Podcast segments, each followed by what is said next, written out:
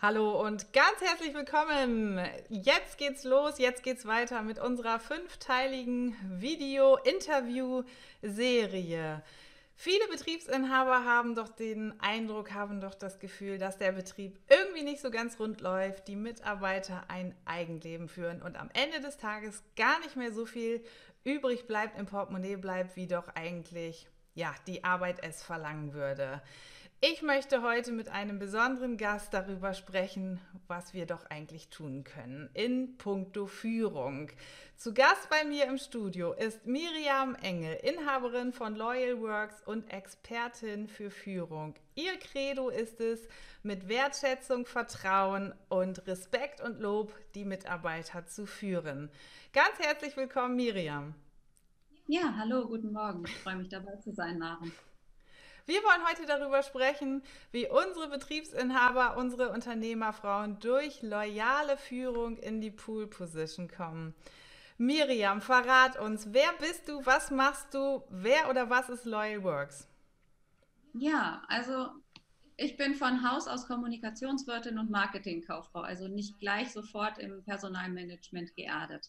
Ich habe aber schon immer über 20 Jahre Unternehmenskommunikation gemacht, sowohl für Vertrieb als auch intern. Und es geht immer wieder um die Verbindung von Menschen. Und wenn ein Unternehmen erfolgreich sein will, dann geht es darum, dass die Menschen miteinander reden und zwar so, dass sie gemeinschaftlich auf ein Verständnis kommen und an einem gemeinsamen Ziel arbeiten können. Und das ist so schwer umsetzbar für viele Strukturen, für viele Betriebe. Und ja, da muss einfach das Zusammenspiel in vielen Fällen noch ein bisschen besser laufen. Mhm. Jetzt hilfst du ja Inhabern und Führungskräften, sich in ihrer Führung einfach viel stärker zu positionieren und viel stärker loyaler auch aufzustellen. Welche Erfahrung machst du denn da ganz konkret? Was ich oft beobachte, sind Unternehmen, bei denen die Führungskräfte noch einen, einen, Großteil der Arbeit selbst übernehmen, neben ihrer Führungsaufgabe, also auch im operativen Geschäft festhängen mhm. und dass dadurch der Führungsalltag erschwert wird. Das heißt, bei so einer Beobachtung ist für mich immer der erste Schritt, zu fragen, wo und wie kann die Führungskraft gezielt entlastet werden, damit der Kopf überhaupt mal wieder frei wird, um sich auf die Kernthemen zu oder mit den Kernthemen zu beschäftigen. Mhm. Wenn wir da ansetzen, dann geht es natürlich darum, die Strukturen anzuschauen. Äh, wie kann man die interne Kommunikation etwas strukturierter aufbauen, vielleicht auch effizienter. Also oftmals geht der Weg weg von den langen Meetings mit zehn Leuten am Tisch, sondern hin zu 15 Minuten Sparrings, eins zu eins Gespräche und so. Das ist im Einzelfall unterschiedlich. Mhm. Verrat uns doch mal, wer sind so typischerweise deine Kunden? Wo sitzen die regional und wo sind deren Schmerzpunkte, deren ähm, ja, tägliche Herausforderungen? Also eine typische Zielgruppe von mir sind Betriebe im Wachstum. Mhm. Also gerade die Unternehmensbereiche oder die Unternehmensgrößen, die gerade dabei sind, eine zweite Führungsebene zu etablieren weil der Inhaber eben nicht mehr alles selber machen kann, weil er nicht mehr überall vor Ort sein kann mhm. und nicht mehr alles ähm, überblickt als Folge daraus und deshalb auch nicht mit allen Informationen ausgestattet ist, um Entscheidungen zu treffen. Mhm. Das ist eine Beobachtung, die wir allgemein am Markt haben. Es wird immer komplexer, es dringt immer mehr von außen auf die Betriebe ein und Entscheidungsprozesse sind dadurch gehemmt, wenn der Betriebsinhaber oder einzelne Führungskräfte nur Entscheidungsbefugnis haben. Mhm. Neben Loyalität als Merkmal von mir und von Loyal Works sehe ich es als ganz wichtig an, dass jeder Betrieb heute die Aufgabe hat, seine Mitarbeiter in die Lage zu versetzen und die Rahmenbedingungen dafür zu schaffen, selbst Entscheidungen zu treffen. Mhm. Und deshalb ist loyale Führung und Zusammenarbeit auch ganz eng verknüpft mit der Unternehmenskultur. Mhm. Eine Unternehmenskultur hat jeder Betrieb und viele Unternehmen haben irgendwann mal ein Leitbild oder eine Philosophie geschrieben und die läuft dann starr auf der Website irgendwo mit und im Alltag taucht sie nicht mehr auf. Mhm. Ich habe gerade diese Woche äh, bei einem Vortrag vor Betriebsinhabern gestanden und gefragt, welche Vision hatten Sie eigentlich, als Sie vor vielleicht 10, vielleicht 20 Jahren Ihr Unternehmen gegründet haben? Und was davon kommt heute noch in ihrem Alltag an? Mhm. Dann gab es erstmal Raunen und Blicke nach unten und etwas Verlegenheit auch. Und dann bin ich noch einen Schritt weiter gegangen und habe gefragt, und was passiert, wenn ich Ihren Mitarbeitern jetzt die gleiche Frage nach der Unternehmenskultur stelle? Was würden die antworten? Mhm. Und das ist halt die Schwierigkeit, weil in den wenigsten Fällen können die Mitarbeiter das so wiedergeben in dem Glauben, in dem Mindset des Chefs. Es ist ja auch schwer, im Alltag zu transportieren. Ich will damit nur die Wichtigkeit aufzeigen. Mhm. Denn heute mit diesen ganzen komplexen VUCA-Themen, sage ich mal, ist es ja so, dass der Betriebsinhaber eben nicht vor Ort ist, nicht alles selbst entscheiden kann und wenn er entscheiden muss, alle Prozesse dadurch verlangsamt werden und das hemmt ein Unternehmen im Wachstum. Mhm. Was muss also sein? Die Mitarbeiter müssen in die Lage gebracht werden, Entscheidungen zu treffen und das bedeutet halt auch, die Strukturen dafür zu schaffen. Mhm. Jetzt sagt sich das ja tatsächlich so kinderleicht. Die Mitarbeiter müssen in die Lage versetzt werden, mitgestalten zu können, mitwirken zu können. Wie ist denn so dein Lösungsansatz? Wie hilfst du deinen Kunden, loyal in Führung zu kommen? Wie sieht deine Lösung aus? Ich helfe bei nachhaltiger Unternehmenskultur und Führungsinstrumenten. Mhm. Und was ich eben gesagt habe, dass wir, wir gerade in Deutschland, wir sind so sehr verwöhnt von Regelwerken. Überall haben wir irgendeine Regel, irgendein Gesetz, woran wir uns festhalten können, zum einen, was uns aber auch einschränkt im anderen Bereich. Mhm. Wichtig ist es ja heute, da auch betrieblich das Vertrauen in die Mitarbeiter haben zu können, dass die so handeln im Unternehmenssinne, wenn es keine Regeln gibt. Mhm. Und das, diese Aufgabe erfüllt eine gut geführte Unternehmenskultur. Mhm. Die kann die Sicherheit geben, wo will der Betrieb hin? Und zwar nicht diese drei Jahresgeschichten, die wir von früher haben, sondern was will der Betrieb langfristig erreichen, auf 20 Jahre Sicht vielleicht? Was heißt das für mich heute und auch für jeden Mitarbeiter einfach bei bestimmten Entscheidungsprozessen sich selber die Frage zu stellen, dient das unserem gemeinsamen Unternehmensziel? Mhm. Und wenn Vision und Mission und die Werte dieser Kultur klar sind, dann ist es leichter zu entscheiden. Mhm. Das ist im Sinne des Chefs und der wird dadurch entlastet. Mhm. Jetzt sprichst du damit ja tatsächlich auch so einen echten Schmerzpunkt an. Ne? Also das ist zumindest die Erfahrung, die ich mache, dass viele Inhaber eben das Gefühl haben, dass Mitarbeiter eben oder zumindest nicht alle Mitarbeiter im Sinne des Betriebes agieren und schon mal gar nicht im Sinne des Chefs. Da haben ja viele Chefs auch den Eindruck, Mitarbeiter führen so ein Eigenleben. Wie ist so deine Einschätzung dazu? Ja, in den meisten Betrieben gibt es dreierlei. Ne? Die super Mitarbeiter, die äh, im Mittelfeld, die man sicherlich noch besser entwickeln kann, aber auch so ein paar, nach Jörg Knoblauch gesagt, C-Mitarbeiter, die man eigentlich nicht mehr braucht, aber vielleicht auch nicht loslassen kann, weil man keinen Ersatz hat und die Arbeit dann ganz liegen, hm. liebe. Und was ja auch, da hake ich einfach mal ein, was ja auch oft ein Thema ist, dass Familienangehörige mitarbeiten tatsächlich im Betrieb, Familienangehörige mhm. da sind und mitunter sind das auch manchmal die C-Mitarbeiter, mhm. von denen sich Inhaber auch manchmal aus familiären Pflichten heraus nicht trennen können oder glauben nicht trennen zu können. Das ist auch eine Herausforderung. Ja, ja, das sehe ich oft so und gerade in Familienbetrieben ist es so, bevor auf den Markt geguckt wird, wer ist wirklich gut für den Job, wird geguckt, aha, meine Nichte oder der, der Sohn der Tante oder so, die kriegen wir noch irgendwie mit unter und dann wird dafür eine Stelle geschaffen. Das ist eine gängige Praxis im Familienbetrieb. Hat ja auch eine gewisse Kultur von Zusammengehörigkeit, aber natürlich, wenn ein Unternehmen im, im Prozess in der Entwicklung dadurch gehemmt wird, dann darf es so nicht sein. Mhm. In dem also in dem Moment, in dem ich sowas auch kennenlerne, spreche ich da auch offen drüber und, und spreche auch offen über Mitarbeiterentwicklung. Denn das, was ist, muss ja nicht so bleiben. Mhm. So dass wir uns angucken, wo sind die Sozialkompetenzen, aber auch wo sind fachliche Stärken und wie kann man intern so die Aufgaben und Stellen anpassen, dass da möglichst jeder so effektiv wie möglich arbeiten kann. Mhm. Jetzt hat ja, also Führung ist ja dein absolutes Steckenpferd, in dem, also bei dem du absolute Expertise hast. Führung ist ja auch ähm, ganz eng an eine Persönlichkeit geknüpft. Siehst mhm. du einen Unterschied zwischen einer starken und ähm, mental schwachen Persönlichkeit in puncto Führung? Gibt es da Unterschiede? Ja, ganz, ganz klar, ganz definitiv. Ähm, eine schwache Führungskraft äußert sich oder zeigt sich dadurch nach außen, dass sie Entscheidungen nicht trifft oder lange rauszögert. Mhm eine mental schwache Führungskraft schafft es nicht so gut, nicht so leicht, Mitarbeitern klare Ansagen zu machen. Mhm. Und wenn ich von loyaler Führung spreche, dann spreche ich nicht von Streichelzoo, sondern von klaren Ansagen, aber auch immer diesem Kern, äh, das sind wir. Einer kann nicht ohne den anderen und wir wollen weg von den Solutions, die ein Chef von oben nach unten entscheidet, sondern hin zu, ich nenne es jetzt mal We-Lutions, wir gemeinsame Entscheidungen treffen im Wir und ähm, dadurch auch automatisch gemeinsam in die gleiche Richtung streben. Mhm. Also schwache Führungskräfte sind eher dazu geneigt, nicht zu entscheiden, keine klaren Ansagen zu machen, nicht Nein zu sagen, obwohl es angebracht ist und Dinge auszusitzen. Mhm. Und das kann sich eine Führungskraft heute aus meinen äh, Blickwinkeln nicht mehr erlauben. Mhm. Wie sieht denn ganz konkret ähm, deine loyale Führungskraft aus? Was zeichnet diese loyale Führungskraft aus? Ist sie mental stark? Muss sie stark und dominant sein? Was macht Loyalität an dieser Stelle für dich ganz konkret aus? Loyalität heißt, das Bewusstsein zu haben darüber, welche Interessen in, in dem Moment vorliegen. Wir haben immer mehrere Interessen. Mhm.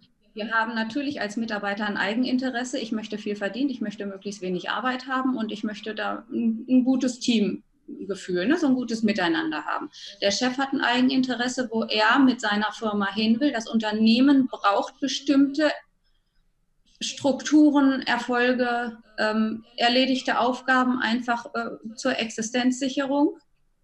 Und da geht es darum, bei solchen Interessenkonflikten klar zu wissen, was, welches Ziel überwiegt jetzt alle anderen Interessen. Mhm. Und dass das Unternehmen im Zweifelsfall nach vorn vorangestellt wird, vor eigenen Interessen. Mhm. Das heißt, bevor Loyalität kommt, muss erstmal eine ganze Zeit Vertrauen aufgebaut werden und das baut darauf auf. Und loyale Führung heißt auch, nicht nur ich mache, ich schaffe meinen Mitarbeitern die optimalen Bedingungen, damit die erfolgreich für meinen Betrieb arbeiten können, sondern loyale Führung heißt auch, dass der Unternehmer selber sagt, was will ich und ich will ja keinem Mitarbeiter was Böses. Wie kann ich meine Mitarbeiter in meinem und im Unternehmenssinne so entwickeln, dass alle was davon haben? Mhm. Relocation heißt immer Win-Win-Situationen anzustreben. Mhm. Für beide Seiten und damit natürlich ja auch für den Kunden. Ne? Also haben wir eine Dreifach-Win-Situation, wenn man so will. Ja, manchmal sind es noch mehr, genau.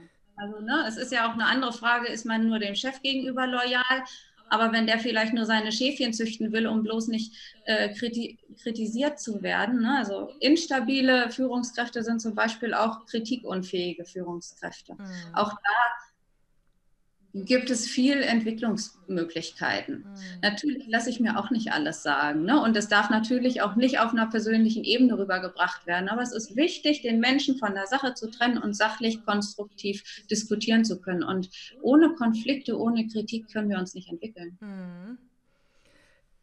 Jetzt mal eine Frage sozusagen ähm, fernab ähm, wird denn eine loyale Führungskraft ähm, oder kommt sie loyal zur Welt oder werde ich eine loyale Führungskraft? Kann ich mich dahin entwickeln? Die Frage dahinter steht natürlich auch, mh, hm, viele Betriebsinhaber sehen sich ja so ein Stück weit ohnmächtig in ihrer Rolle und ähm, handlungsunfähig. Wie viel loyale Führung kann ich mir denn selber beibringen? Habe ich Luft nach oben? Also jeder hat Luft nach oben. Da gibt es, glaube ich, auch kein, kein Perfekt. Mhm. Oder das kann auch nicht das Ziel sein. Das Ziel sollte einfach sein, das Bewusstsein darüber zu haben, wo gibt es bei mir Entwicklungs- Chancen. Mhm. Und ich kenne viele Unternehmer, die so ein schwammiges Bauchgefühl haben, die sagen, ah, irgendwas stimmt hier nicht, aber ich weiß auch nicht genau, an welcher Ecke es brennt. Ich kann es für mich gar nicht greifen, nicht formulieren, mhm. Ähm, aber hier stimmt was nicht. Und was dann wichtig ist, ist nicht nur darin zu verharren, wo sind die Prozessketten und die Aufgabenbereiche, nicht nur dahin zu gucken, sondern noch viel stärker auf die Menschen zu achten. Wer arbeitet mit wem, wer ist abhängig von wem wer entscheidet langsam, wer, was passiert in der Konsequenz. Und wenn ein Unternehmer und eine Führungskraft darauf achten, wie diese Sozialkompetenz, nämlich das menschliche Miteinander aufgebaut sind, und das ein bisschen tiefer zu durchdringen, dann baut sich Loyalität automatisch besser auf, wenn man dann auch ähm, die Konsequenz daraus zieht und in Mitarbeiterentwicklungsgespräche geht. Mhm. hast du aus deiner Erfahrung heraus so drei Golden Nuggets, die du unseren Zuschauern, Zuhörern mit auf den Weg geben kannst, mit denen sie sofort loyaler in Führung kommen, die sie sofort anwenden können? Zum einen ist es wichtig, Veränderungen oder Richtungen, die ein Unternehmen einschlagen soll, so früh und so rechtzeitig wie möglich zu kommunizieren mit allen Mitarbeitern, also eine hohe Transparenz zu schaffen. Mhm die Entscheidungsprozesse, die ich eben schon angesprochen habe, sind ebenso ein wichtiger Punkt. Wie kann ich als Unternehmer meinen Mitarbeiter so früh wie möglich in die Lage versetzen, eigene Entscheidungen zu treffen und ich gleichzeitig das Vertrauen darauf haben kann, dass das auch im Sinne von mir und meinem Unternehmen mhm.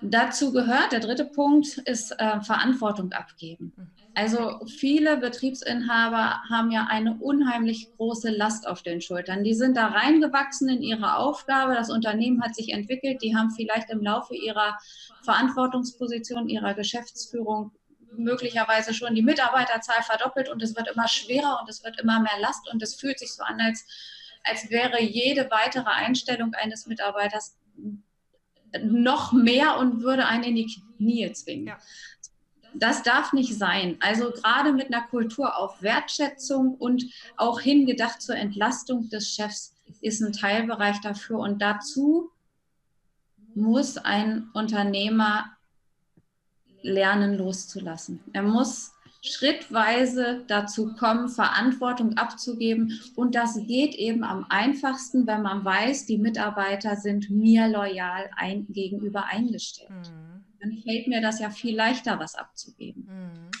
Mhm. Mhm. Also die drei Punkte Veränderungen kommunizieren, rechtzeitig Mitarbeiter ins Boot holen. Entscheidungen, die getroffen werden müssen für die Zukunft. Nicht alle sind dafür geeignet, aber ich würde sagen, 75 Prozent sind mit Sicherheit dafür geeignet, gemeinsam im Team zu besprechen und zu einer gemeinsamen Lösung zu kommen und Verantwortung abgeben, dieses Loslassen lernen, das ist halt ganz viel im Kopf. Mhm. Wer immer den Hut auf hat, wer immer alles bestimmen muss, wer für sich und noch viele andere Menschen sorgen muss, der, der hat Angst, dass es dann nicht mehr erfüllt wird, dieses hohe Ziel, wenn er abgibt. Und das muss nicht so sein. Mhm. Wobei ich tatsächlich glaube, dass dieses Loslassen der schwerste Schritt überhaupt ist, weil es ja auch bedeutet, an sich selbst arbeiten zu müssen und sich selbst in Frage stellen zu müssen, warum kann ich denn vielleicht nicht loslassen? Warum klammere ich oder warum ist es zwischen Mitarbeiter A und Mitarbeiter B unterschiedlich, dass ich nicht loslassen kann, dass ich keine Verantwortung übertragen mag und wie bekomme ich sozusagen auch diesen Spagat zwischen eigenem Nicht-Loslassen hin und gleichzeitig dem Mitarbeiter, bei dem ich weiß, der macht auch mal Fehler, vertrauen zu können? Das ist mhm. ja schon ein riesengroßer Sprung, den ich da leisten muss. Ja, genau. Aber damit sagst du eigentlich schon das Wichtigste. Je höher das Vertrauen zueinander ist, mhm. desto leichter wird das Abgeben. Mhm. Also dieses sukzessive Vertrauensaufbau. Und das geht einfach am besten über Unternehmenskultur. Mhm. Und das, das, sagt sich so leicht, ich weiß. Und das äh, eine Faustregel sagt, eine Unternehmensstrategie kann man in 100 Tagen ändern. Die Strukturen in einem Betrieb umzustellen, kann man in einem Jahr schaffen, wenn man gut ist. Mhm. Eine Unternehmenskultur in eine völlig neue Richtung zu bringen, dauert drei bis fünf Jahre und manchmal noch länger. Mhm. Aber das ist wie bei allen Prozessen, wie bei allen Entscheidungen, die wir für die Zukunft treffen müssen. Ich sage gerne, der beste Zeitpunkt, um einen Baum zu pflanzen, war vor 25 Jahren. Aber der beste ist jetzt. Mhm. Und einfach anpacken. Ich sage dann immer an dieser Stelle, es ist nie zu spät für eine glückliche Kindheit. Führung ist eine bewusste Entscheidung. Und auch wenn wir die letzten 25 Jahre ähm, vielleicht unzufrieden geführt haben oder wir mit den letzten 25 Jahren unserer Führung unzufrieden sind, heißt es das nicht, dass die nächsten 25 Jahre auch unzufrieden geführt werden müssen. Führung ist eine Entscheidung und auch loyale Führung ist sicherlich eine Entscheidung. Ja, definitiv. Kann ich dir nur recht geben. Man kann jeden Tag anfangen. Miriam, jetzt haben wir so viel über Führung und loyale Führung gesprochen. Du hast ein Buch geschrieben. Ja, ja, habe ich. Und das ist gerade am Montag rausgekommen. Uhu. Ich halte es vier Tage in meinen Händen. Es ist so schön und ich freue mich auf ganz viel Feedback dazu. Ja. Es macht auch einen total tollen Eindruck. Ne? Wo kann ich dieses Buch finden? Das gibt es inzwischen in jedem Buchhandel über Amazon bestellbar oder auch bei mir über loyal-führen.de. Perfekt. Wo können wir noch viel mehr über dich finden, Miriam? Auf meiner Website loyalworks.de mhm. steht noch einiges über meine Person, wie ich überhaupt dazu gekommen bin, dass Loyalität schon immer eine Fragestellung in meinem Leben war und so ist es halt auch zu dem Buch gekommen.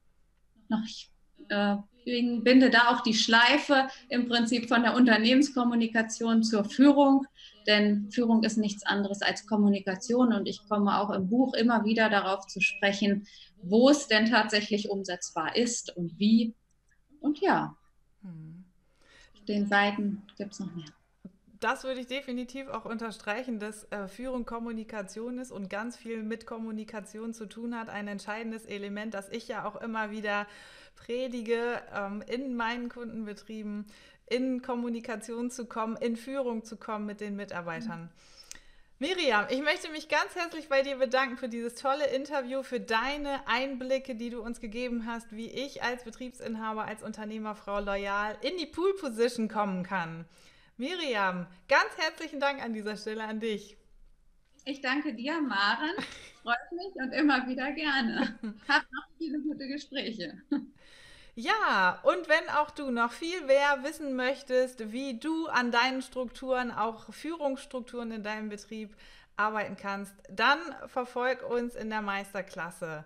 Ich freue mich sehr, gleich im nächsten Interview Michael Hofschröer als der Handwerksmacher zu Gast zu haben und mit ihm über die drei Anker zu sprechen, wie du, die du benötigst, um in deinem betrieblichen Alltag als Führungskraft erfolgreich zu sein. An dieser Stelle sage ich ganz herzlichen Dank und bis zum nächsten Interview. Wir sagen Tschüss. Tschüss.